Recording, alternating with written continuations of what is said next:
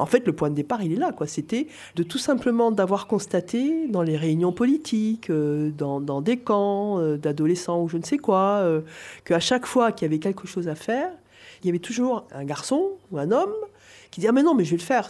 Voilà. Et donc, l'impossibilité en tant que fille de pouvoir faire quelque chose sans qu'un garçon n'intervienne obligatoirement et me montre comment je devais le faire. Et ça, ça me mettait, mais franchement, hors de moi. J'avais envie d'expérimenter par moi-même et dans mon corps, pas seulement intellectuel, mais aussi incarné, de ce que c'était que vivre.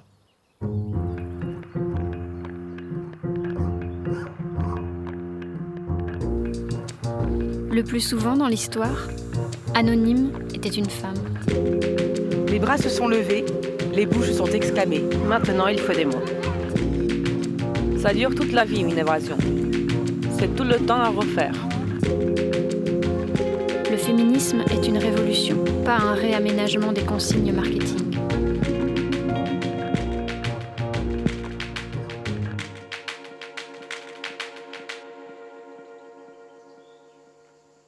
Un podcast à soi par Charlotte Bien-Aimée. Épisode 22 Écoféminisme deuxième volet Retrouver la Terre. Je ne sais pas réparer une voiture, ni construire une étagère. Je sais à peine planter un clou, et je ne sais pas coudre non plus. Je ne sais pas faire démarrer un tracteur, m'occuper d'un potager, ni préparer des confitures. Ou plutôt, je n'ai jamais appris à aimer faire tout cela. Pourtant, ma mère est une grande couturière et mon père a construit notre maison en bois presque tout seul. Jusqu'à récemment, ça ne me dérangeait pas je me disais que je savais faire bien d'autres choses et que ces tâches-là ne m'intéressaient pas vraiment. Que le bricolage n'était pas fait pour moi et que je n'avais pas le temps de fabriquer mes propres vêtements. J'avais tant d'autres choses à apprendre, à découvrir, à lire, tant d'émissions à créer, à réfléchir. Certes, on ne peut pas être partout, surpuissante, à la fois bricoleuse et couturière, créative et mécanicienne, lectrice, artiste, mère, sportive, intellectuelle, réparatrice et artisane. Mais depuis quelque temps, ces savoir-faire me manquent. Je me suis rendu compte que j'avais été dépossédée des compétences dites masculines, mais aussi de certaines compétences considérées comme féminines. Celles que d'autres femmes, plus précaires, réalisent de toute façon, par nécessité, depuis toujours. Aujourd'hui, il m'est difficilement supportable de me sentir dépendante d'un homme ou d'un service marchand pour réaliser toutes ces tâches. Alors, je tente de réapprendre, petit à petit. Comment se réapproprier tout cela Avec qui Pourquoi Quel sens politique cette démarche recouvre-t-elle Et quelle articulation avec l'écologie, le rapport à la nature C'est tout l'objet de ce deuxième épisode d'un podcast à soi consacré à l'écoféminisme. Dans le premier volet, nous avions découvert que ce mouvement mettait à jour les liens indissociables entre domination masculine et destruction de la planète, entre appropriation du corps des femmes et appropriation des territoires, entre capitalisme et patriarcat. Qu'il s'agissait là des facettes de la même médaille, du même modèle de civilisation, et qu'il était urgent de penser le féminisme et l'écologie de manière articulée, imbriquée, indissociable. Aujourd'hui, nous nous attacherons à un terme souvent employé par les écoféministes, reclaim, qui pourrait se traduire par se réapproprier, se reconnecter, reprendre possession. Toutes ces questions étaient déjà au cœur des réflexions portées par de nombreuses femmes, notamment lesbiennes, qui, dans la vague de mai 68 et des expériences de retour à la Terre, avaient décidé de créer des terres communautaires entre femmes, pour inventer des utopies concrètes, des vies en dehors du capitalisme et du patriarcat, qui leur permettraient aussi de vivre leur sexualité librement. Une dizaine de terres de femmes ont existé en France, de nombreuses autres en Europe, en Australie et aux États-Unis, dans l'Oregon notamment. Certaines d'entre elles ont disparu, d'autres existent encore, comme celle où je vous emmène aujourd'hui. Elle est nichée dans les Pyrénées, au milieu des montagnes. On y accède par un petit chemin en sous-bois. Le terrain est pentu. Il abrite sur plusieurs terrasses une maison en pierre, des cabanes, une douche à l'eau de pluie. Tout autour, des forêts, des collines et des champs de fleurs violettes d'une beauté saisissante. Moutsi a vécu ici pendant 20 ans. C'est un livre qui a changé ma vie. J'avais 17 euh, ans, j'étais secrétaire, je travaillais dans un bureau. C'était un bureau où il n'y avait que des femmes. Et un jour, il y a une femme qui est venue et qui avait un livre qu'elle a posé sur le bureau qui s'appelait Le guide de l'anticonsommateur. J'ai regardé ce bouquin et je me suis dit, mais c'est génial. On pouvait, on pouvait faire son shampoing, on pouvait faire ses lessives, on pouvait faire son dentifrice. Je suis là, mais c'est super. Alors j'ai tout de suite acheté le livre. Alors cette femme est tombée amoureuse de moi. C'est comme ça que j'ai eu ma première relation avec les femmes. Par la suite, je suis devenue complètement claustro. Je supportais plus du tout. Il y avait euh, les fenêtres climatisées. À l'époque, ça fumait dans tous les sens. Et je supportais plus. Je rentrais au bureau, j'étais malade. Donc j'ai été licenciée pour raison médicale. Et c'est comme ça que je me suis retrouvée dans la nature à faire les produits, à apprendre les plantes. Ce qui m'a toujours animée, c'était l'autonomie. De faire les choses moi-même et d'acheter le minimum et de sortir de ce monde du travail. Ce monde du travail, ça m'avait rendu malade. Je voulais plus y aller, je voulais plus de patron. J'avais vraiment envie d'être autonome. J'ai tout de suite compris que j'avais pas envie de subir la domination d'un mec. En fait, d'être lesbienne, ça m'a ouvert vers ce monde des femmes. Et pour moi, c'était une évidence que j'avais envie de vivre avec les femmes. Et à l'époque, j'étais même très radicale. J'avais pas du tout envie de contact avec, euh, avec les hommes. Même par exemple, mes frères, j'ai coupé contact avec mes frères, c'était des mecs. J'avais pas envie d'être avec eux parce que c'était la domination. Et moi, j'ai vu ma mère être dominée euh, par son mari, qui était vraiment la femme au foyer, qui n'avait pas le droit. Elle avait passé son permis, mais mon père lui a interdit de conduire, d'avoir une voiture. C'est une femme, elle devait rester au foyer. Et moi, je me suis révoltée, mais déjà à l'adolescence. Et elle me disait, tu verras quand tu auras des enfants. Et je disais, mais de toute façon, j'aurai pas d'enfants. J'avais vraiment envie d'être autonome de la société et des mecs. Et j'allais à la maison des femmes et je disais, et si on essayait d'habiter ensemble à la campagne? Mais il n'y avait personne qui était vraiment intéressé. Et c'est à ce moment-là qu'il y a des femmes allemandes qui sont arrivées à Toulouse, à la maison des femmes, et qui ont dit on cherche une terre des femmes. Et pour moi, c'était une évidence, c'était ce que j'attendais, c'était ce que je cherchais. Donc du coup, je suis partie. Et j'avais 21 ans, où j'ai été sur plusieurs terres de femmes. Et moi, la première minute, j'ai su que j'allais rester ici. Il y a vraiment eu un coup de cœur. J'avais vraiment besoin d'une nature sauvage sans eau, sans électricité, et l'envie de construire des cabanes. Parce que quand je suis arrivée, il y avait déjà ces deux cabanes qui étaient construites. Ah, il y a une belle côte. Hein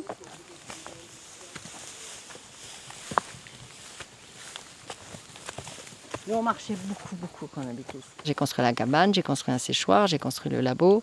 J'ai fait beaucoup de stages pour apprendre justement ben, la menuiserie, j'ai fait la mécanique, euh, j'ai fait un stage de bâtiment parce que j'avais envie d'être cohérente et je me disais, j'ai pas envie, lorsque la voiture est en panne, de forcément aller appeler un mec pour réparer la voiture. Donc ici, on essayait on n'y arrivait pas tout le temps, mais on a quand même essayé de réparer euh, à minima euh, les choses et de, construire soi-même. Voilà, donc celle-ci, c'est le bateau. Alors on l'appelle le bateau parce que c'est pareil, elle a un peu de travers. Et beaucoup de femmes disaient Ah, on a l'impression d'être dans un bateau quand on rentre dedans. Et elle a été refaite l'année dernière. Il y a tout ce mur qui s'écroulait, qui a été euh, remis en état. Ah, il y a des. La sonnette, c'est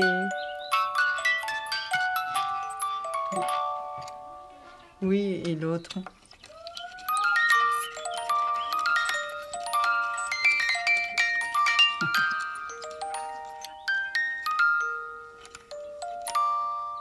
Depuis que je suis enfant, j'aime beaucoup ces, petites, euh, euh, musiques.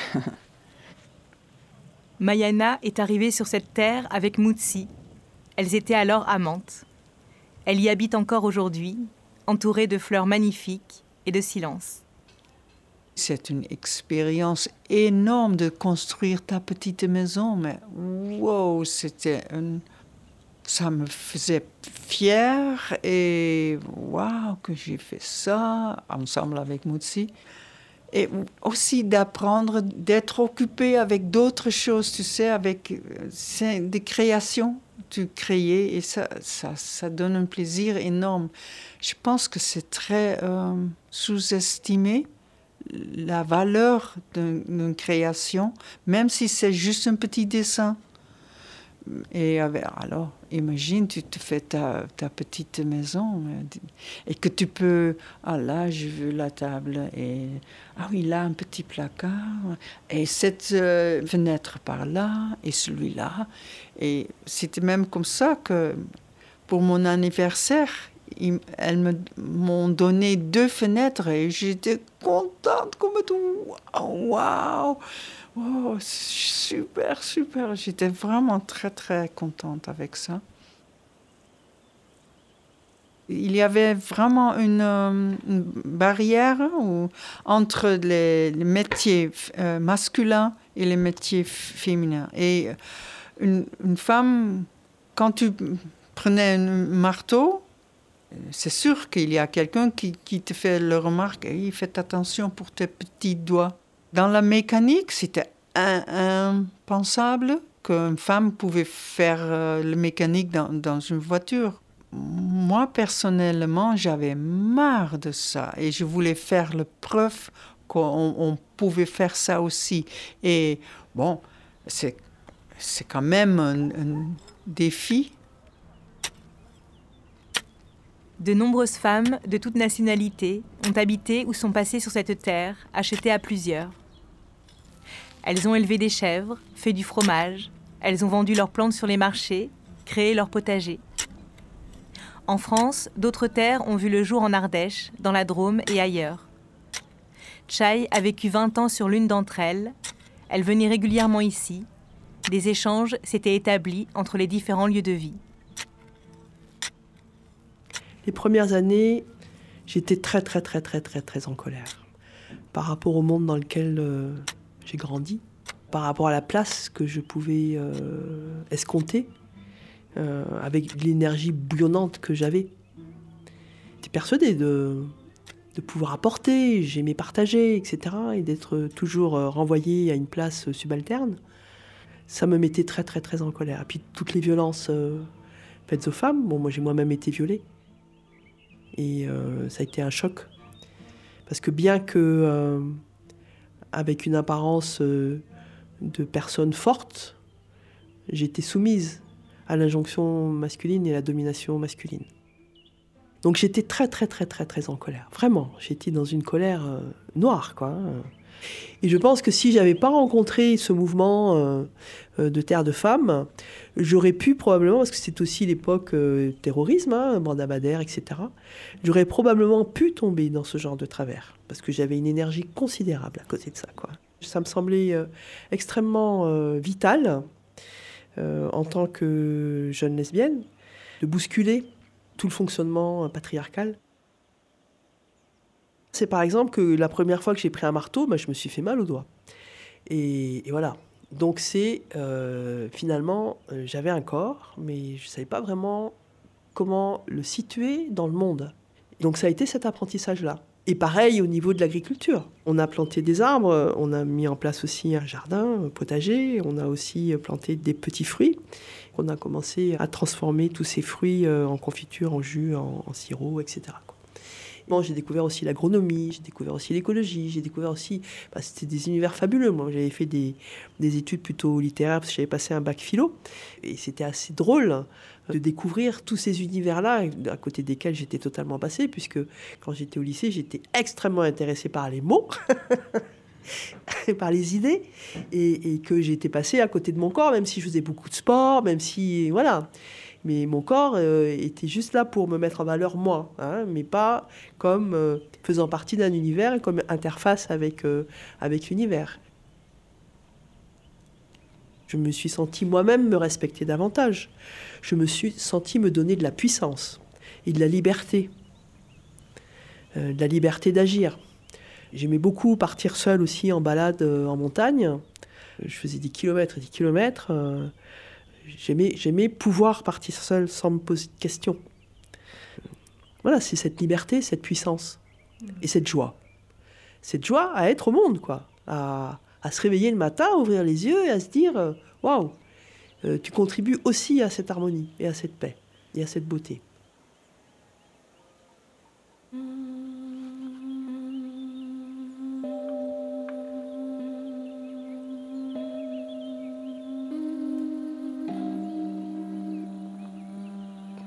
Nous avons raison d'espérer.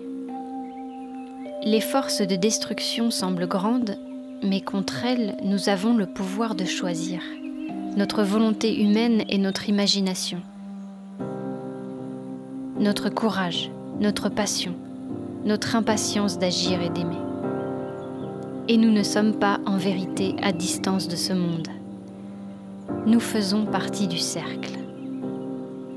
Quand nous plantons, quand nous tissons, quand nous écrivons, quand nous enfantons, quand nous organisons, quand nous soignons, quand nous courons à travers le parc dans la brume exhalée par les séquoias, quand nous faisons ce que nous avons peur de faire, nous ne sommes pas seuls. Nous sommes du monde et les uns avec les autres, et notre pouvoir du dedans est grand, même s'il n'est pas invincible. Si nous pouvons être blessés, nous pouvons soigner. Si chacun de nous peut être détruit, en nous, il y a le pouvoir du renouveau. Et il est temps de choisir ce pouvoir-là.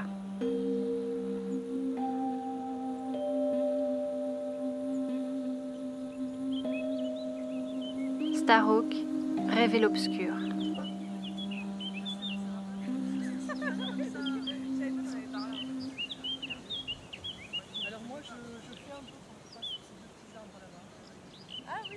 Les femmes vivant sur ces terres ont créé des liens avec les paysannes et paysans de la région.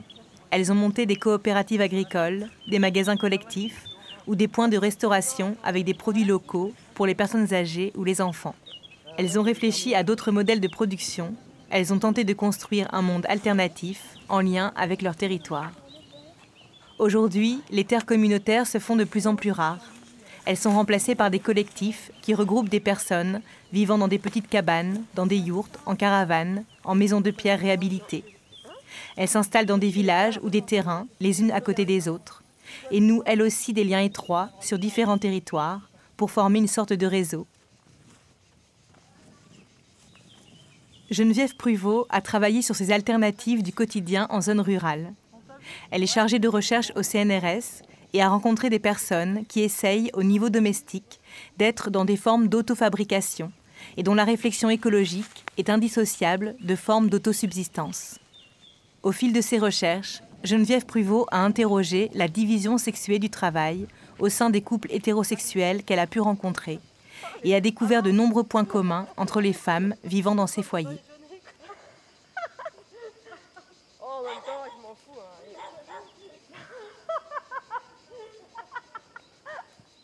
Les grandes constantes, déjà, la, première qui peut sembler euh, stupéfiante pour moi, qui est travaillée en études de genre, qui est suivie des groupes euh, féministes travaillant sur la question de l'égalité des sexes, égalité des carrières, euh, accès euh, aux, plus hautes fonctions de l'État. Et donc moi, c'est quelque chose que j'ai étudié en, travaillant sur l'accès des femmes euh, dans la police des années 30 jusqu'à nos jours, en pistant comme ça comment on peut rentrer dans ce lieu de pouvoir armé de l'État. Et là, je me retrouve aux antipodes avec les bonnes femmes, hein, puisque des femmes qui rejettent la notion de carrière, notamment, au sens euh, administratif du terme, mais aussi au sens capitaliste, c'est-à-dire euh, si faire carrière, c'est accéder à des postes à la fois prestigieux et très bien rémunérés, mais impliquant de passer le plus clair de son temps en dehors de chez soi et de déléguer à des services marchands toute la euh, façon dont on va s'occuper de sa vie matérielle et aussi de ses proches, bah, c'est une carrière totalement rejetée en fait. C'est, donc faire carrière dans ce monde-là, euh, en tant que femme est absolument pas une émancipation. C'est vécu comme une, euh, une aliénation suprême en fait, puisque on se trouve à la fois à faire carrière et en plus on est obligé de faire la double journée, c'est-à-dire le monde capitaliste euh, crée deux sphères en fait, la sphère privée et la sphère publique.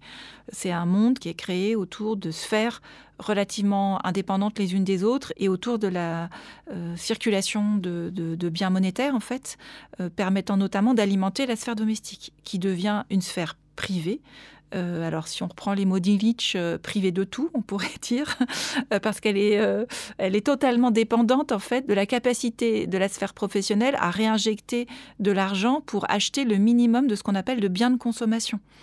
Donc voilà, c'est un féminisme qui va donc ne pas s'adosser à la notion de travail domestique, tel qu'il est entendu par les féministes qui résonnent en société monétaire. Je les ai appelés, alors je ne sais pas euh, si le terme est complètement stabilisé ou plutôt écoféministe euh, vernaculaire parce qu'en fait elles revendiquent euh, un ancrage écologique. C'est une écologie qui se revendiquerait davantage du fait de renouer avec des sociétés paysannes d'ici et d'ailleurs et qu'il s'agit de déconstruire ce travail qui n'est pas donc du travail domestique, mais en fait du travail de consommation et, de, euh, et ce que ce travail de consommation implique un, tout un travail invisible d'évaluer parce que il ne repose plus sur le savoir-faire humain euh, qui peut être partagé par des hommes et des femmes. Et donc il s'agit de se réapproprier déjà en tant que femme la sphère domestique comme sphère d'autoproduction et ensuite de la repartager entre les hommes et les femmes. Et donc ça concerne évidemment les deux sexes. Euh, parce que euh, euh, pour opérer ce partage, s'il n'y a que les femmes qui se mettent à faire le do-it-yourself, comme on dit aux États-Unis, on se retrouve à nouveau dans une situation où les femmes ont une double charge de travail. Donc c'est vraiment une réflexion globale sur le, la répartition en fait hein, du travail humain et du travail humain utile aux sociétés. Donc c'est une redéfinition de ce que c'est que l'utilité sociale le bien-être euh, des sociétés et euh, une autre conception du partage euh, du travail domestique qui ne repose pas sur juste partager le travail de vaisselle, mais par exemple le travail potager, repenser le fait de s'habiller, remettre évidemment la question d'habiter au centre de ses préoccupations. Et plein d'anthropologues ont bien montré que les femmes occupaient un énorme rôle dans la fabrication des maisons. Et où sont les femmes aujourd'hui, à part des architectes travaillant derrière un ordinateur qui fabriquent elles-mêmes leur maison et ça, je les ai trouvées parmi ces fameuses féministes que j'ai appelées écoféministes vernaculaires, qui sont des féministes, par le biais de l'écologie, vont se réapproprier ces savoirs humains fondamentaux. En fait, il ne s'agit plus du coup d'opposer par travail salarié et travail domestique, mais plutôt quel travail euh, industrialisé, on va dire, et le travail de subsistance, d'autosubsistance. Voilà, bah, c'est-à-dire qu'en fait, euh, il faut penser en termes de transition. Euh, puisqu'on ne va pas d'un bloc euh, revenir à des sociétés paysannes. Et puis je suis même pour l'instant quasi sûre que euh, quand on développe l'écoféminisme jusqu'à cette extrémité-là, on perd les trois quarts des, féministes en route. Parce que évidemment que faire la lessive, c'est pénible. Et que le jardinage, ça c'est compliqué. Mais sauf qu'on a en tête le souvenir de sociétés paysannes désarticulées où là, c'était vraiment pénible, parce qu'il y avait la moitié euh, en travail salarié, on avait un exode rural, ce qui fait qu'il y avait une concentration sur très peu de têtes de tout ce travail de subsistance, et que on a en plus dans nos mémoires et dans nos corps et dans nos généalogies l'idée du, labour, labeur, quoi, et de la femme euh, courbée en deux sur son champ et qui, meurt. Ça change tout si on repense en termes de euh, re-répartition globale de cette chose, et c'est ce qu'on trouve dans des petites communautés ou dans des communautés anarchistes, qui sont comme par hasard très féministes. Féministes en ce qu'elles revendiquent euh, un égal partage de ces tâches et voire même euh, l'arrêt de la masculinisation et donc virilisation de ces tâches, parce que au passage, quand il faut produire pour 100 personnes d'un coup, et que c'est qu'une seule personne qui le fait, bah, ça égale grosse machine, gros camion, force, euh, grand élevage aussi. Hein, euh. alors que si on fait de la permaculture, bah, c'est euh, concentration sur de petits espaces, ergonomie qui est réfléchie, et donc productivité à la portée de corpulence très très très variée. Et donc si on repense évidemment l'autosubsistance à des échelles beaucoup plus réduites, d'un coup on sort de l'agriculture virile pour arriver à une agriculture euh, partager.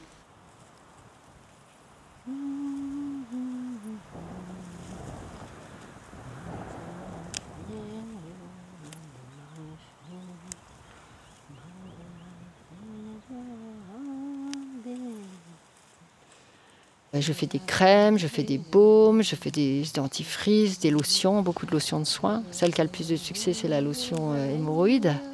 Mais il y a aussi les lotions pour les cheveux, les lotions eczéma, à base d'eau florale.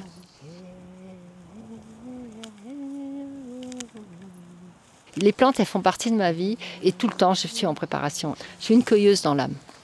Je vois ça, ah tiens, je vais faire ça, tiens, je ramasse ça pour ceci, en permanence.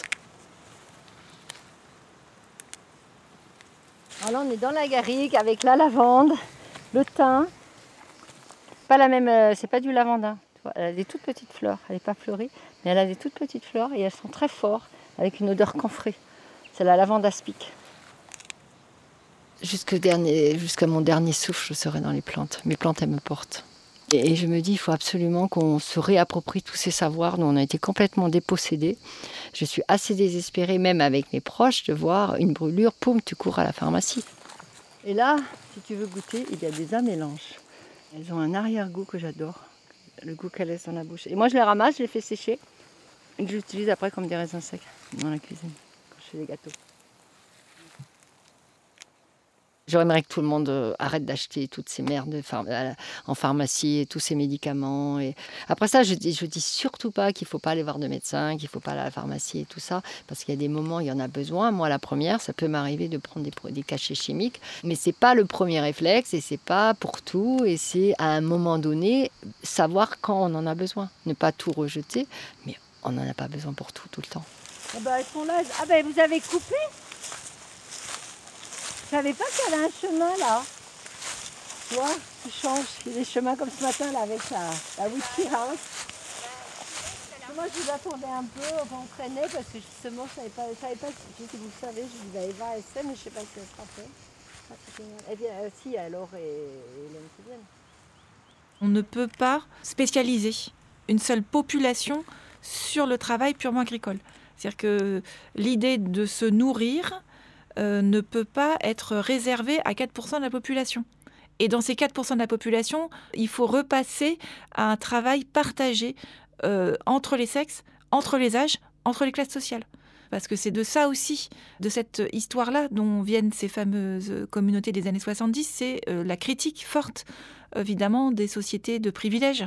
Et donc Maria Mies, hein, donc une écoféministe allemande, elle parle beaucoup d'un terme que j'aime beaucoup qui s'appelle la sweat equity, donc l'équité de, sueur, de transpiration donc. Et donc il faut sortir de cet embourgeoisement des sociétés qui va commencer en fait par un embourgeoisement des femmes, c'est-à-dire en fait des femmes qui savent plus faire grand-chose de leurs dix doigts. Et donc si être le travail domestique, ça consiste à sortir euh, un plat surgelé, à l'avoir acheté, le sortir et le mettre euh, sur la table de monsieur et, des enfants, et à faire les devoirs des enfants, euh, c'est un travail domestique qui est relativement peu intéressant et ensuite relativement indigne et ne permet pas de réactiver toute une chaîne de, de savoir. Et dans ce cas-là, on arrive à une délégation complète de ce savoir, mais auprès de qui Et donc c'est pour ça que c'est éminemment féministe, parce que si on délègue ce savoir, donc les femmes décident de ne pas le faire, donc on marchandise la chose, on va au bout du système capitaliste et égalitariste, qui va donc le faire? Des femmes issues de l'immigration? Qui va garder nos enfants, donc des femmes issues de l'immigration. Il n'y a qu'à voir la population des crèches, des assistantes maternelles, la population des femmes qui travaillent dans la petite restauration, qui se trouvent dans les cuisines, qui est femme de ménage, qui est assistante à domicile, qui fait le service à la personne, des populations du Sud, soit immigrées, soit euh, carrément euh, se trouvent à l'autre bout de la planète et puis on achemine par bateau euh, ce que ces femmes ont fait pour nous, parce que c'est des ouvrières en fait aussi, de l'autre côté de la... donc en fait, il y a une conscience très féministe qui est de, critiquer le travail domestique dans toute son ampleur, toute son amplitude, du nord au sud, qui donc va conduire ces femmes à penser à leurs sœurs en fait, à ces sœurs qui, qui vont être retirées, arrachées de leur vie paysanne pour aller dans des usines pour fabriquer euh, les haricots du Kenya qu'on va acheter surgelés. Donc c'est comme une sorte de conscience euh, planétaire et peut-être que là on peut arriver à des choses spirituelles. Parce qu'effectivement, euh, le mot sœur, par exemple, on a beaucoup parlé de sororité féministe, mais en fait, moi, je l'ai en fait très peu vécu en tant que féministe la troisième vague, cette sororité. Par contre, ces femmes qui se disent pas forcément féministes, elles emploient très rapidement le mot sœur et l'entraide euh, du nord au sud. Euh, et pour elle, c'est très vivant. Surtout pour les Par contre, sortez les calendriers qu'on va vous offrir et il y a les photos de. Et ce calendrier a été fait à une époque où on était en procès avec le voisin là, qui nous empêchait de passer. Pour récupérer des sous, on avait fait un calendrier qu'on vendait en, histoire de dire voilà, euh, quand on a un calendrier, tu nous donnes des sous. Pendant plusieurs années, la terre de femme où je me suis rendue s'est vidée de ses habitantes. Mayana y vivait seule depuis 9 ans la nature reprenait ses droits, les cabanes s'écroulaient. Et puis, depuis quelque temps, la terre semble renaître. Mutsi, Mayana, Chai et d'autres anciennes habitantes décident de se revoir. Elles veulent écrire l'histoire de cette terre et de toutes les autres, mais aussi faire de ces lieux des endroits ressources en termes écologiques et féministes. D'autres femmes de passage les rejoignent, participent aux réflexions, veulent poursuivre l'aventure, comme Emmanuel, qui passe régulièrement quelques jours ici. Dès qu'on arrive qu'on met les pieds sur cette terre, on sent qu'elle est chargée d'histoire. Moi, ça me fait beaucoup vibrer, quoi, en fait, ça. En fait, ça m'a toujours fait vibrer de savoir que il y en avait d'autres avant moi qui ont lutté, qui ont fait des choses, qui ont galéré, qui sont fait prendre pour des folles parce qu'elles voulaient qu'à un moment donné les femmes elles votent, euh, qui a été tué pour ça? Enfin, ça m'a toujours fait vibrer qu'il y a une histoire avant moi, quoi. Ça me donne des ailes, je sais pas, ça me, protège euh, quelque part. Donc il y a tout ça aussi qui joue. Quand je pense à comment j'ai rencontré ce lieu aussi, euh, je suis touchée par ce lieu en fait. J'avais besoin de me retrouver moi-même et je ne pouvais pas me retrouver moi-même euh, avec des hommes autour de moi, euh, même bienveillants, même très bienveillants, même des alliés. Je ne pouvais pas en fait. J'avais vraiment besoin de retrouver d'autres femmes pour me trouver moi.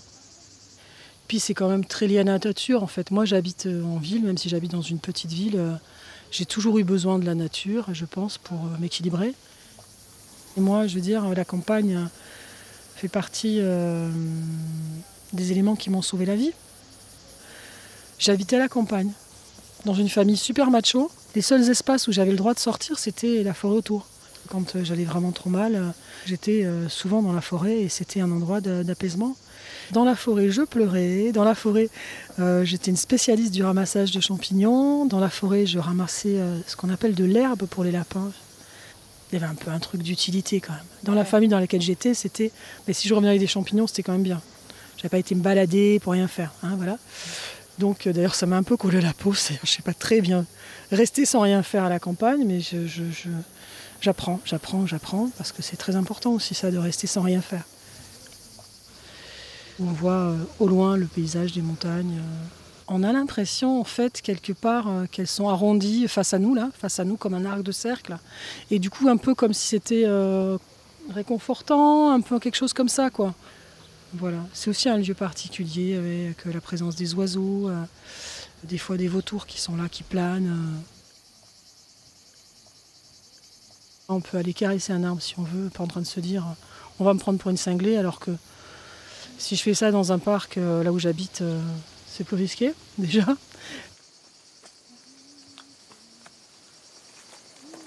En tout cas, j'ai la sensation que quand je suis comme ça dans cet espace-là, j'ai vraiment, je suis connectée à moi-même, mais je suis connectée aussi à l'univers, au monde entier, et je suis connectée à ce qui est le plus important.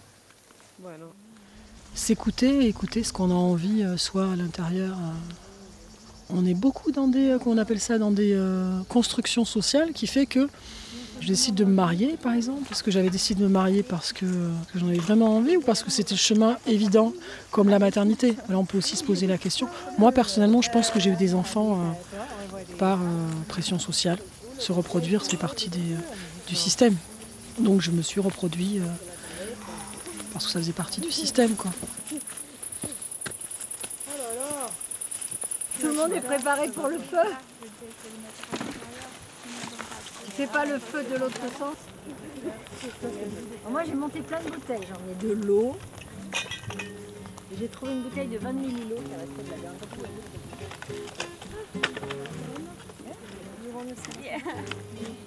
Allez, je le fais, je le fais. On est rempli là, t'entends les grillons, les cigales, le vent, enfin tu vois, on est rempli de sons, de couleurs, euh, il y a des papillons. Euh, il y a du rose, du jaune, du vert, de toutes sortes de verts. On est, on est rempli, quoi. C'est comme un, bon, bain, en fait. Je sais pas, je m'y perds, j'y perds mon mental. Enfin, tu vois, ça se met en silence, en fait. Comme là, de dormir à la belle étoile, euh, sans peur, enfin, je veux dire, à ciel ouvert. Euh, tu ouvres les yeux dans la nuit, tu as, un ciel étoilé. Euh. c'est un cadeau de la vie. En plus, on est caressé par le vent. Laure aussi vient souvent sur cette terre. Elle s'intéresse au travail de Johanna Massy, docteur en philosophie, spécialiste de l'écologie profonde. le mot profond étant utilisé pour désigner le vécu de l'écologie, le ressenti de notre appartenance à cette terre, en opposition avec sa simple étude. Johanna Massi est une fondatrice de l'éco-psychologie. Face à l'énormité de la crise écologique et sociale, son travail aide les personnes à transformer le désespoir et l'apathie en actions constructives et collaboratives. Pendant plusieurs années, j'ai pas eu de maison, j'ai voyagé pendant 8 euh, ans. Quand je me suis arrêtée, ça fait un an, euh, un an et demi, et j'avais vraiment cette impression d'être partie euh, loin, loin. Et tu vois, en fait, j'ai déconstruit, quoi, je crois. Ben, par exemple, la, ouais, la sexualité, on pourrait dire, moi j'ai eu très tôt des, attirances pour des femmes et je les assumais pas du tout, en fait. En fait, moi j'ai l'impression que je m'affirme petit à petit. Et je trouve ça beau en fait d'être en devenir, tu vois. Je me dis aujourd'hui, ben, j'aurais pris du temps, mais en tout cas, euh, ma position elle est claire. C'est clair que c'est surtout euh, avec cette terre-là. Parce que moi je crois vraiment qu'à l'expérience en fait, l'expérience sensorielle. C'est pour ça vraiment je fais le lien complètement euh, entre l'écologie, féminisme, enfin tout ça, tu vois. Comment j'assume petit à petit ma sexualité, par exemple? C'est parce que je suis, petit à petit en tranquillité avec ce que je suis. Et ça, c'est le travail de Joanna Macy. C'est pareil, les peurs, toutes les inquiétudes qu'on peut avoir pour la Terre, si on ne les reconnaît pas, si on ne les fait pas venir, si on ne les met pas à jour, si on se se dit pas, ben ouais, mais moi je flippe euh, vraiment. Euh, mais j'ai peur qu'on on, meure tous grillés euh, par la canicule. Enfin, tu vois, de, le monter. De, j'ai peur et je suis très en colère après les multinationales qui, pourrissent tout, qui abrutissent les gens. Enfin, tu vois, tout ça. De le, sortir, de le regarder en face. Tu sors ça, tu, te tranquillises et après, tu, ton action écologique, elle va avoir ça va pas être un discours plaqué. Ça, vient de là. Ça, résonne en fait. Et ça, impacte ton. Voilà, comment tu vas faire euh, ta vaisselle, avec quel produit. Enfin, moi, ça part du, produit vaisselle en fait. Tu vois, qu'est-ce que, qu'est-ce que j'envoie dans l'eau? Qu'est-ce que. Tu vois? C'est juste euh, une tranquillité parce qu'à un moment, tu, te sens en cohérence avec ton univers. Donc, du coup, ça te donne plus euh, une liberté plus, plus large en fait. Parce qu'on n'est pas là pour notre bonheur, on est là pour la liberté. Et c'est pas du tout le même, euh, le même endroit. J'ai pas envie d'être euh, voilà, dans un petit monde protégé et puis de me dire ouf, moi je suis sauvée, ça m'intéresse pas en fait. J'ai envie qu'il y, ait plein de gens qui dorment euh, sur cette colline en fait. J'ai envie qu'il y ait plein de, femmes qui puissent ressentir ça et se mettre debout. Je ne pense pas qu'à moi là-dedans. Et c'est parce que tu, tu, l'amènes au monde. C'est pour ça que cette terre, elle est importante ici aussi. C'est une mémoire collective, tu vois. Et ces mémoires-là, c'est comme la poésie, on ne peut pas oublier. Et ça, c'est disponible à celui qui cherche, hum, quel que soit le, milieu euh, social, euh, économique, l'âme a soif. On ne sait pas par où ça peut commencer.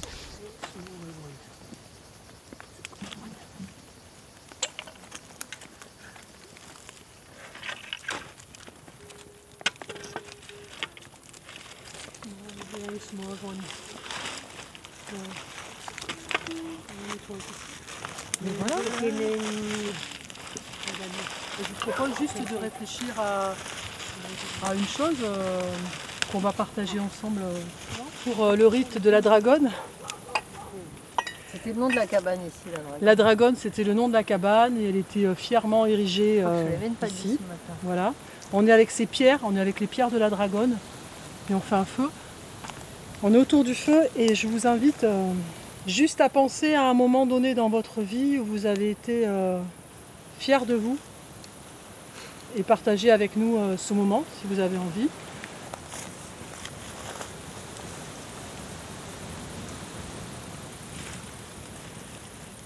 Je veux partager ma fierté. Euh, alors, je viens d'une famille où mon père et ma mère et ma soeur et mon frère, ils m'appelaient les langues de serpent parce que je disais des choses que je veux et que c'était pas bien. Je, suis allée à dire ça c'est pas juste avec la violence de mon frère avec mes parents, la violence de mon père avec ma mère. Alors, ils m'ont appelé toujours euh, langue de serpent. Et j'ai souffert beaucoup avec ça que c'était pas juste. En plus, euh, j'étais pas écoutée. En plus, j'étais mise euh, du côté, mais aussi euh, quand tu fais une chose que c'était pas bien en fait, de voir des choses injustes et de les dire non, et de, me douter de moi-même. Et alors l'année dernière, ben, j'ai fait beaucoup de transformations et j'ai pris beaucoup de pouvoir dans moi-même. à m'habiller comme je voulais, de dire des choses que je voulais, d'expliquer ce que je voulais, des choses que j'ai fait. Mais dans ma famille, euh, c'est pas facile tout le temps. Et alors, un jour, et mon père m'a dit, mais toujours tu es la langue de serpent que tu veux provoquer des choses, non? Et je lui ai dit, mais oui, parce que vous avez quelque chose dedans que ça, que ça bouge. Et ça, c'est pas moi, c'est à vous. Et je me sentis tellement fière de ça, de dire et de, de mes provocations. Et il était super impressionné, comme wow, ok. Voilà. Et ça fait un avant et après de, de, ma relation avec ma famille, en fait. Et c'est super bien. Voilà. Bravo. Merci. Merci.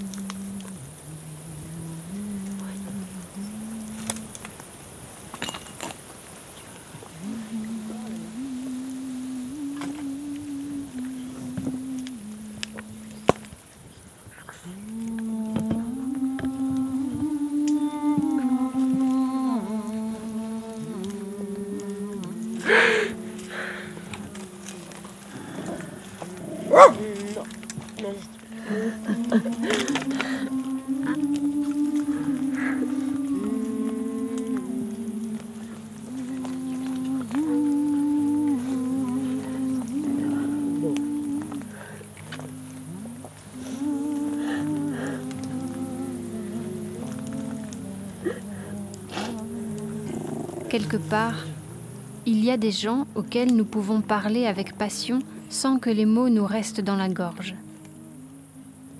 Quelque part, un cercle de mains s'ouvrira pour nous recevoir. Des yeux s'allumeront quand nous entrerons. Des voix célébreront avec nous notre entrée dans notre propre pouvoir.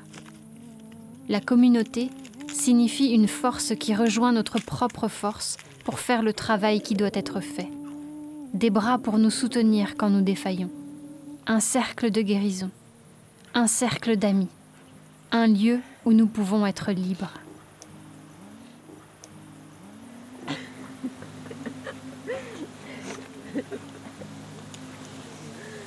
Nous pouvons nous lever avec le feu de la liberté. La vérité est un feu qui brûle nos chaînes et nous pouvons stopper le feu de la destruction. La guérison est un feu qui court dans nos veines. La terre, l'eau, le feu, l'air font retour, retour, retour retour. La terre, l'eau, le feu, l'air font retour, retour, retour, retour.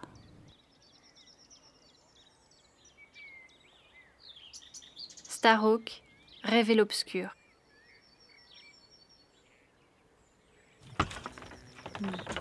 Une jolie porte avec une moustiquaire, moustiquaire. Et ça, c'est dedans. Célesté est arrivée ici il y a un an et vit sur la terre avec Mayana. Ça, c'est la cabane que, où je suis invitée à vivre, que c'était construit pour Mutsi et, Mayana 35 ans avant. Et encore, elle est là, encore, euh, c'est super à l'hiver grâce à un poêle de bois et d'isolation avec carton. Née dans une famille religieuse appartenant à l'Opus Dei, Célesté s'est mariée très jeune à l'église par convention, avant de partir voyager en Inde avec son mari. C'est ça où j'habite maintenant avec mes, les compagnons, les chiens. C'est un peu euh, comme une cabane des hobbits. Tu peux penser qu'il est en train de crawler parce qu'il est un peu euh, incliné. C'est fait en bois. La croûte de bois, mm. elle est pleine de fenêtres. Fenêtres carrées, fenêtres en rhombe, fenêtres. Euh, oui, en fait, c'est super lumineuse parce qu'il est plein de fenêtres. Là-bas, Célesté expérimente quelque temps la vie dans une communauté, participe à des ateliers autour des règles et décide alors de quitter son mari et de se réapproprier sa vie. Peut-être que c'était de parler avec des femmes des choses que j'avais jamais parlé, que c'était de la règle, de voir que j'étais pas seule et que j'avais la possibilité de me construire séparée de mon mari, quoi. que tout c'était pas pour lui, en fait. J'ai compris que j'avais des besoins, que j'avais des sentiments, que j'avais des sentiments différents à, à mon mari, quoi et que j'avais l'urgence de les connaître parce que je ne savais pas qu'est-ce que c'était moi et qu'est-ce que je voulais séparer de, les autres. J'ai commencé à écouter mon corps, écouter qu'est-ce que je veux pas ou qu'est-ce que je peux pas ou qu'est-ce que je suis pas. De me connecter avec mes, mes anxiétés, les signaux de mon corps. Mimi, ça va. De sentir, euh, je suis bien, je suis pas bien là. Dans la ville, je suis pas bien où? Dans mon plexus solaire, parce que je peux pas respirer, je peux pas parler. Et pourquoi je peux pas parler? Parce qu'il y a des hommes qui parlent trop fort. Je suis pas bien à mon estomac parce que je mange des choses que je ne ressens pas. J'aime les animaux, je ne mangerai pas mes amis, alors pourquoi je les mange? Euh, J'ai découvert après des années que je voulais pas habiter avec des mecs. Mais j'ai découvert que je voulais habiter à la nature et que je voulais habiter avec la nature. Et que j'ai découvert que j'avais la possibilité de construire tout ça moi-même. Pas lié avec euh, une personne, couple amoureuse, euh, que fait, enfin tous ensemble. Que, que j'avais un chemin, un chemin à faire tout seul. Et c'est ça que j'ai commencé à faire.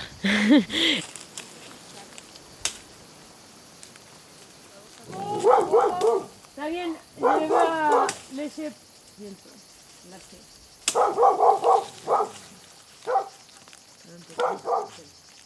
On marche chaque jour avec euh, Momo et Mimi, les chiens. Et on sort par là, pour cette petite chemin qu'on a fait pour sortir de la forêt.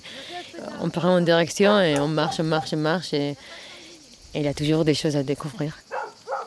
Des falaises, et aussi, il y a beaucoup d'arbres super belles, super belles, que, recouverts de mousse, de mousse, un vert d'une spéciale tonalité, on a une texture visuelle, non? Comme chasse, comme de, oui, de nouveaux espaces qu'on ne connaissait pas. Je ramasse beaucoup de bois pour les chemins. Et Momo, il chasse beaucoup, alors il, il a des biches, il y a des cerfs. Et je les écoute courir avant un moment. C'est un moment de connexion avec euh, nous, de la famille, comme on est ensemble là, et, et même s'il court euh, loin, je sais qu'on est ensemble, qu'il reviendra. Les chiens, c'est un peu comme ça. je, pense qu'ils se, se sentent part de moi, c'est pour ça qu'ils ne se séparent pas de moi, mais suivent partout, partout, partout, partout. Ça me dérange un peu, des fois, mais sont ma, famille, ma compagnie, mes, mes maîtres. J'ai envie d'habiter avec des chiens, alors c'est vraiment ouais, une réflexion constante de partager ma vie avec euh, d'autres espèces et comment faire. Et on, habite ensemble ici, on essaie de prendre soin ensemble, les plantes, les arbres, les terres, les animaux, les, les autres animaux, les autres humains.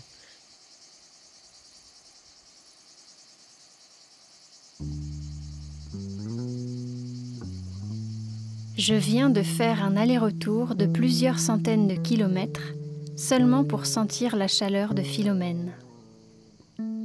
Ses yeux se ferment de plaisir quand je la caresse. Les trois petites rides qui se dessinent alors sur son front m'émeuvent.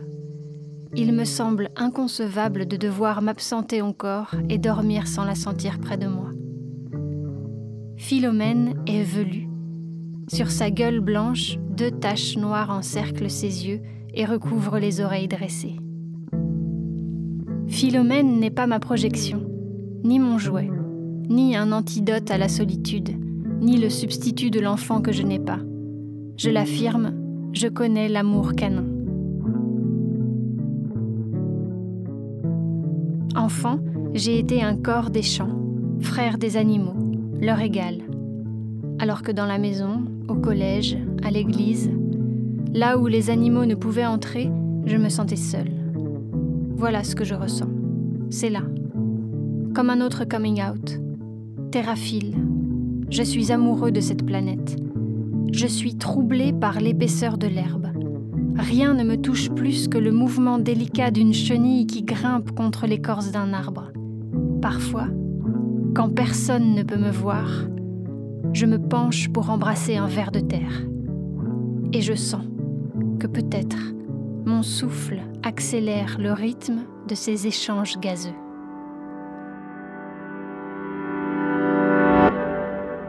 Philomène et moi sommes des enfants de l'Anthropocène. Notre relation demeure marquée par des liens de domination.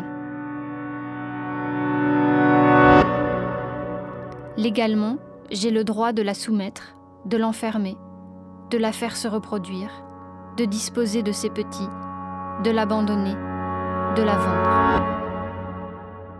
Pourtant, nous nous aimons.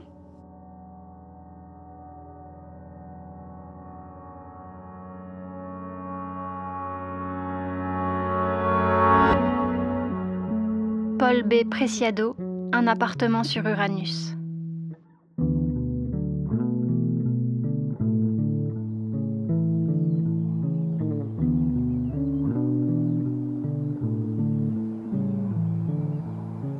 Ce texte de Paul B. Preciado, tout comme les paroles de Celeste, m'ont donné envie d'en savoir plus sur l'articulation entre féminisme et véganisme. J'en ai discuté avec Myriam Baafou. Elle est chercheuse en philosophie et études de genre et militante écoféministe. Au fil de son parcours, elle s'est intéressée à la question des rapports de domination entre les humains et les autres espèces, qu'elle articule aux rapports de genre, de race et de classe.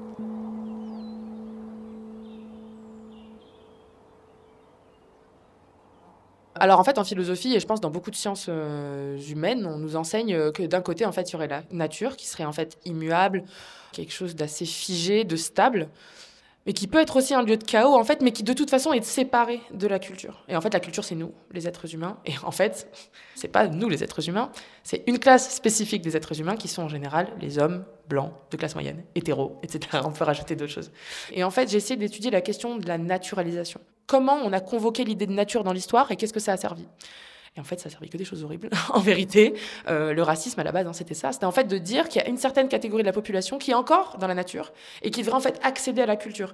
Quand on regarde que la naturalisation, ça a justifié euh, le racisme, comme le sexisme, comme l'homophobie, etc., en disant que ces personnes-là étaient trop sauvages, pas assez domestiquées. Enfin, l'histoire du féminisme, c'est ça, quoi, en fait, vraiment. Mais parce que on est des corps, on a des utérus, on a du lait. Et en fait, finalement, si on a tout ça, c'est pas pour rien. Si quelque chose est là, c'est que ça a une utilité sociale. Cette utilité sociale, elle est naturelle, elle serait évidente, elle serait essentielle en fait, et elle contribuerait au bon fonctionnement du grand tout en fait.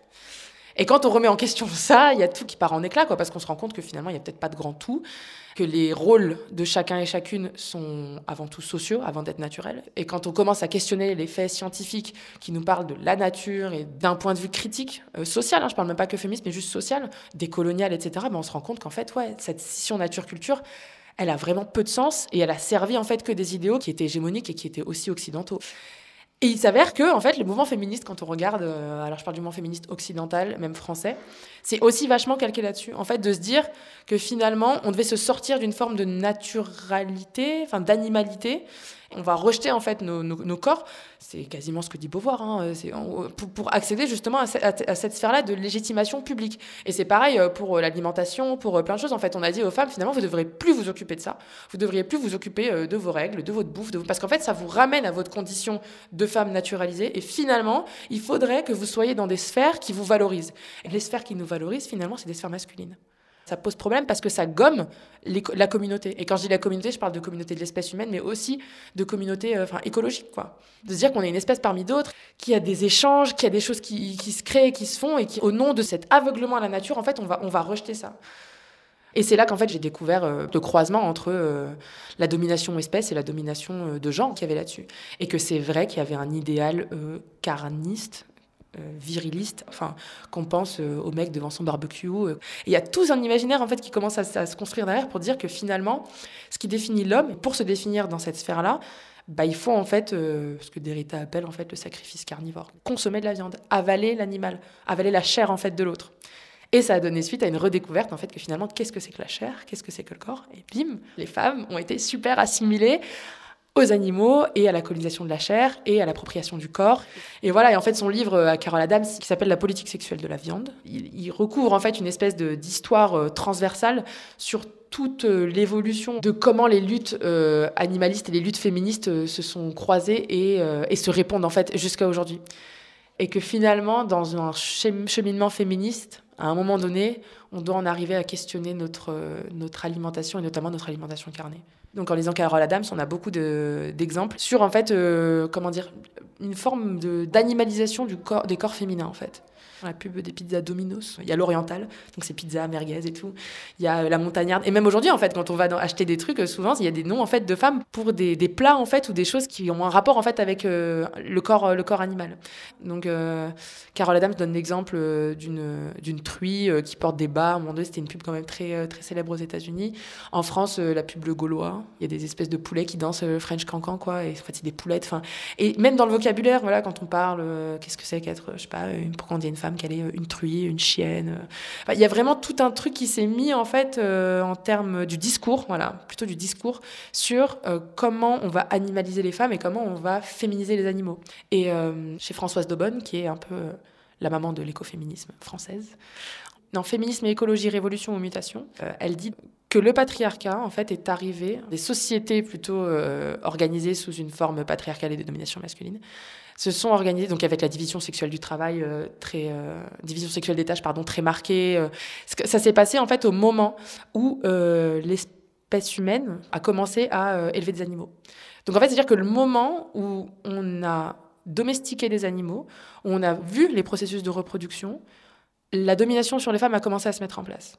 Elle dit qu'avant, le processus d'enfantement et de grossesse, enfin, tout ce qui avait trait à la procréation, était relié à un domaine du magique, donc de l'inexplicable. Et en fait, quand on a vu les animaux procréer, on a compris un peu comment ça se passait. Et en fait euh, les hommes se sont attribués l'absolu pouvoir en fait de reproduction.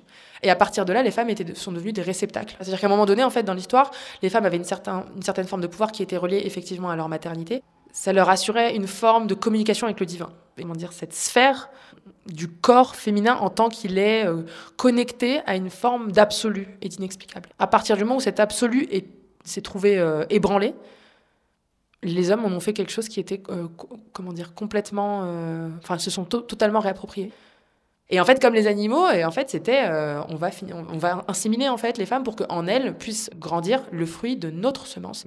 Et aujourd'hui, par contre, je le vois très clairement dans, oui, dans l'industrie de la mort animale. En fait, quand on pense au lait, par exemple, bah, c'est totalement une exploitation de la maternité, en fait on va inséminer des vaches euh, de façon systémique pour qu'elles soient en, gestation et qu'ensuite ben, elles donnent naissance à leur petit et ensuite on enlève, on retire en fait le veau de la mère et en fait c'est ça continuellement jusqu'à que la vache meure. Une vache qui vit d'ailleurs euh, moitié moins de sa vie euh, que si elle vivait de manière libre et sauvage, on va dire. Et ça en fait je peux pas m'empêcher d'y voir un rapport avec notre propre, notre propre condition de femme. En fait on peut pas dire qu'on vit dans une société qui exploite de façon systémique le corps femelle des animaux tout en pensant qu'on va avoir des rapports égalitaires hommes-femmes. Et c'est vrai que j'en suis venue à cette critique-là par, euh, le véganisme et par le fait que moi, je me suis retrouvée, euh, en gros, à, me questionner par rapport à ma bouffe, par rapport à mon alimentation, par rapport à me dire, en fait, qu'est-ce que ça fait dans mon assiette? Et en fait, finalement, dans, votre assiette, enfin, ce qu'on sert en général, c'est des corps. Bah, ça veut dire de la mort, en fait. En fait, techniquement, euh, désolé, mais enfin, un, poulet, c'est un être vivant qui a été tué. Ce qu'on mange, en fait, c'est de la mort ou c'est de la souffrance. Si les gens devaient voir en fait la manière dont euh, leur bouffe était produite, mais je pense vraiment, et c'est un argument qui date de l'Antiquité, hein, dire ça, si vous devriez tuer vos animaux vous-même, vous seriez végétarien au moins, quoi. Mais vraiment, c'est ça probablement qu'on a tout, enfin, depuis toujours mangé des animaux. En revanche, euh, on n'a jamais tué 100 milliards d'animaux par an. ça, c'est juste exceptionnel euh, dans, le, dans l'histoire de l'humanité. Donc ça, c'est dramatique. Et c'est juste plus possible de continuer avec une alimentation carnée sans aller dans le mur. C'est des faits qui nous montrent qu'aujourd'hui, voilà, les vaches, euh, bah, celles qui produisent le plus de méthane, c'est ça qui est en train. Enfin, Quand je disais ça aux gens, par exemple, quand je disais que la production, comment dire, l'industrialisation de la mort des animaux, aujourd'hui c'est la première cause de pollution, personne ne me croit. Vraiment, il y, a- une incrédulité en fait. euh, Les gens ne pensent pas que c'est vrai. Pareil pour les vaches, dire en fait que pour euh, produire du lait, une vache doit être inséminée. Il y a plein de gens qui ne savent pas ça. Et c'est dingue qu'on puisse en arriver à avoir, euh, enfin, je sais pas, conscience qu'on a marché sur la Lune. ou Enfin, il y a vraiment une espèce de, volonté de pousser euh, le savoir sur notre espèce, de culture, encore une fois, et un désintérêt complet, en fait, sur d'autres formes de vie qui sont tout aussi euh, fascinantes, en fait, je trouve, euh, vraiment. Donc, c'est pour ça que de reconnecter avec notre alimentation, la production d'alimentation, où ça se produit aussi, quels pays sont exploités. Parce que quand on parle de vaches, industrie laitière, tout ça, euh, bah, en fait, avec quoi on la nourrit? Avec le soja euh, qu'on fait pousser en monoculture en Amazonie aujourd'hui, quoi. Et on, éjecte des communautés de femmes qui vivaient là depuis des années, quoi. Donc, tout a un peu un rapport, et c'est vrai que de reconnecter et de retrouver en fait cette forme d'immédiateté, de bon sens à la bouffe, mais vraiment je parle en termes de, ouais, de goût, vraiment un truc hyper immédiat, ça m'a permis en fait de comprendre un féminisme en fait plus global et de me réapproprier mon corps aussi.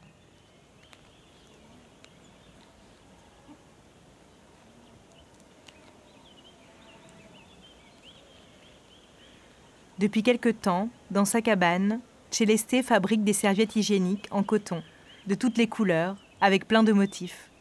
Célesté achète le tissu à Emmaüs et vend ses serviettes via son compte Instagram.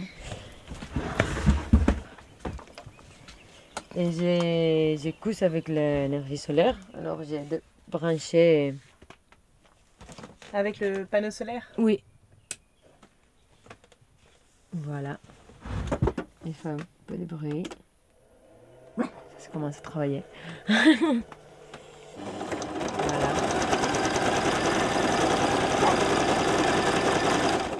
C'est un bel objet en fait. Beaucoup de gens me disent mais ça c'est pour la règle. Mais oui, c'est pour ça. Et tu le peux plier. Et, en plus, c'est comme une façon de, se relier avec le corps. On se met des de vêtements qu'on aime pour, euh, pour être d'une façon. Être bien, on met des choses qu'on veut être bien avec. Et alors euh, ça aussi. Mais oui, j'aime aussi quand je les lave, de les, les teindre et de les voir là. Et je l'aime en fait. C'est de resacraliser la nature, le corps, la danse, la règle, le pipi, le caca, les feuilles, les, les- les choses naturelles en fait, les, les arbres. C'est ça pour moi, de me traiter comme, comme sacré quoi. Ouais. Alors je mets des boutons là. Et dans le monde de la, de la règle, beaucoup, euh, tous les choses que j'ai trouvées, la femme connectée avec le utérus, la mère, la compagnonne de... Si- j'ai la règle, je suis contente, je suis heureuse, je suis douce, je suis... J'aime les hommes, je suis un réceptacle d'eux, je, suis la créatrice. Et c'était comme vraiment enfermé. Et c'était waouh, je ne me veux pas là, je me sentais super mal à l'aise. Il m'a dérangé la, en fait la seule façon d'être femme. J'ai pas envie de me fermer. Je suis douce, oui, mais pas tout le temps. Je suis ronde, et oui, mais pas tout le temps. Est-ce que je veux recevoir des choses? Est-ce que je veux être la créatrice, mère de? Est-ce que je, je veux prendre soin des autres tout le temps? Est-ce que je veux une grosse colère grandir dans moi et de dire non, mais, mais oh, où je suis et qui je suis et, et voilà, plus en plus, je me suis dit non, mais je je suis, suis pas une femme. Célesté m'a raconté s'être toujours sentie homme plus que femme. Elle ne se reconnaît donc pas dans le terme de femme et se définit comme une personne non binaire. Son arrivée sur cette terre, créée par des femmes lesbiennes, a donc apporté une nouvelle couleur au projet de renaissance. Elle a donné lieu à beaucoup de débats, de discussions, de divisions, d'incompréhensions parfois, comme ce fut le cas sur d'autres terres de femmes, aux États-Unis notamment. Il s'agit d'une histoire importante, mais d'une autre histoire que je vous raconterai, comme souvent, vous le savez, dans un prochain épisode.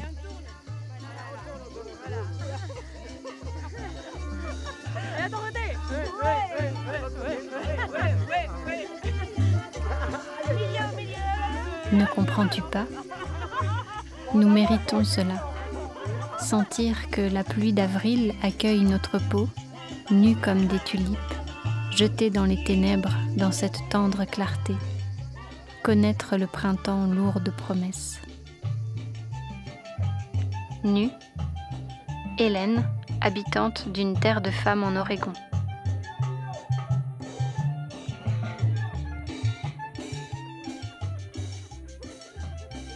C'était un podcast à soi de Charlotte Bien-Aimée, réalisé par Samuel Hirsch.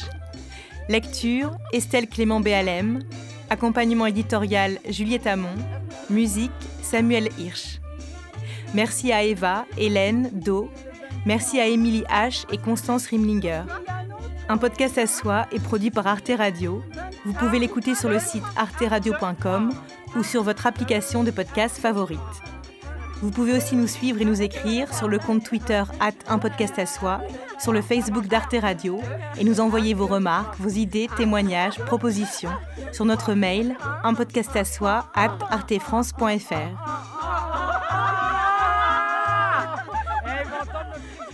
Pour celles et ceux qui y sont attachés, je vous souhaite de joyeuses fêtes de fin d'année. N'oubliez pas de parler d'un podcast à soi à vos proches qui doutent encore de l'importance du féminisme et du son dans nos vies. Vive la radio, vive les podcasts, vive la révolution féministe.